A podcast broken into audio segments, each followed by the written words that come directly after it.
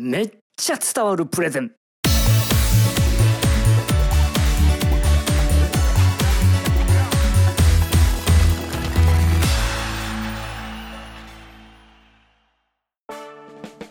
皆さんこんにちは。一般社団法人日本プレゼンテーション教育協会代表の西原です。年度末や新年度になりますと急に機会が増えてくるのがいわゆる自己紹介。あるいは自己 PR の場です。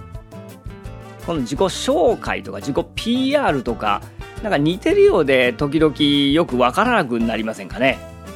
そこで今回は改めて自己紹介と自己 PR の違いについて確認をしていきましょう。まずは自己紹介あるいは会社紹介です。これは会社名とか自分の名前そして仕事内容業務内容などの基本情報を簡潔に伝えることを言います。この簡潔にというのがポイントですね。いわゆる細かい情報例えば資本金とか従業員数の数とか全国に拠点がいくつありましてとかまあ、そういった細かすぎる情報とかあるいは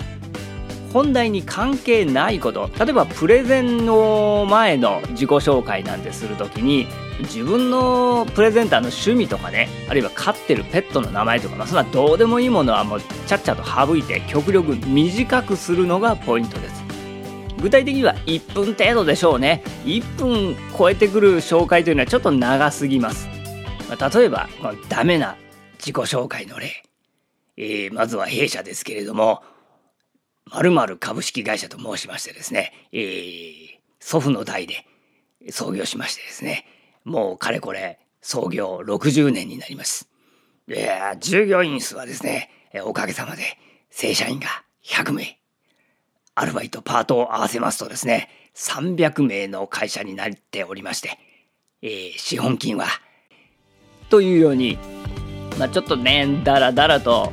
細かい情報ずっと聞かされてもこれがスピーチとかプレゼンとかになってくると早く本題に入ってくれと聞いてる方は誰もが思ってしまうところです。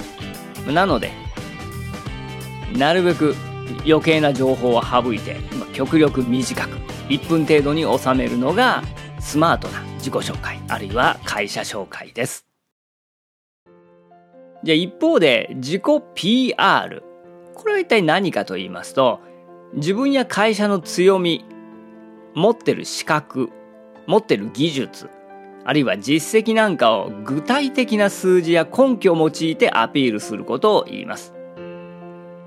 ちなみに PR というのはパブリックリレーションズの略。会社や観光庁などが事業内容などを一般に広く知らせることとかあるいはシンプルに売り込み宣伝という意味が PR なんですけれどもこの自己 PR 具体的な話を始めるとちょっとやっぱり話が長くなってきます。さっきの自己紹介よりは基本的に細かい話が入ってくるんで長くはなるんですけれどもそれでも3分以内に収めるのがベストです、まあ、どんな話も長い話は分かりにくいんでね気をつけたいところですがまずは具体的にアピールするというのが大事になってきます。ダメな例で言いますと多数の企業に導入いただいております。なんていうふうに普通に言うんですけれどもこれ人によってね多数というこの数バラバラなわけですよ。10社なのか100社なのかあるいは1000社を超えるのか。この人によって受け取り方が変わってくる抽象的な今回の場合だった多数という表現ではなく、具体的に PR をしなきゃいけない。つまり、世界20カ国300社を超える企業に導入いただいております。というように、具体的に数字や根拠を用いてアピールすることがポイントになります。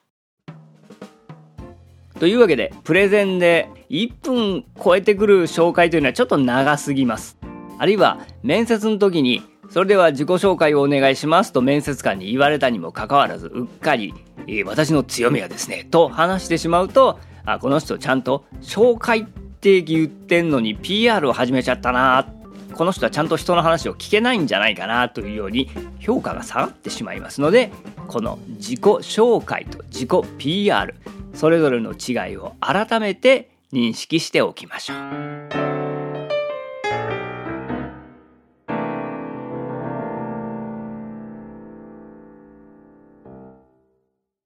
そうそう、プレゼンする機会は急にやってきます。そんな時は、基礎から学べる、毎月開催している、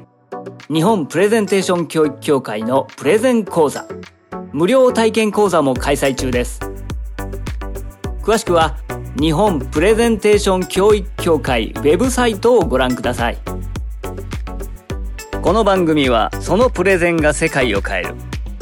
一般社団法人日本プレゼンテーション協会の提供でお送りしました。